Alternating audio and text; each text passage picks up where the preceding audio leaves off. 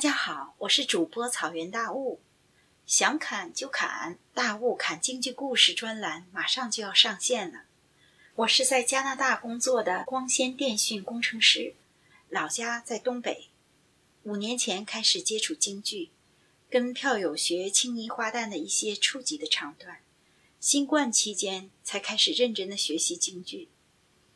疫情期在网上结识了多伦多的天津票友文华先生。并开始在喜马拉雅《京剧那些事儿》的专栏里播讲文华先生在《早安京剧》和《风采梨园》发表的京剧杂谈。后来受到启发，有了出一档轻松愉快的京剧专栏的想法。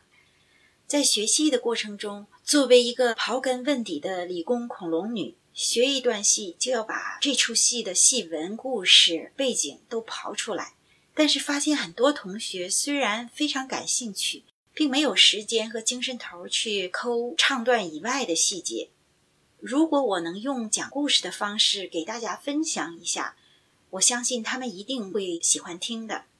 我也希望学习京剧的人和不学习京剧的人能够多了解一些京剧的知识，还有京剧背后的文化内涵。我呢，其实从小就是对数理化、逻辑公式比较有特长的人。对讲演演播从来没有过任何训练，在国内没有任何的工作经验。后来在加拿大读书，然后英文的讲演的培训，反倒是积累了一些经验，因为工作中需要用到。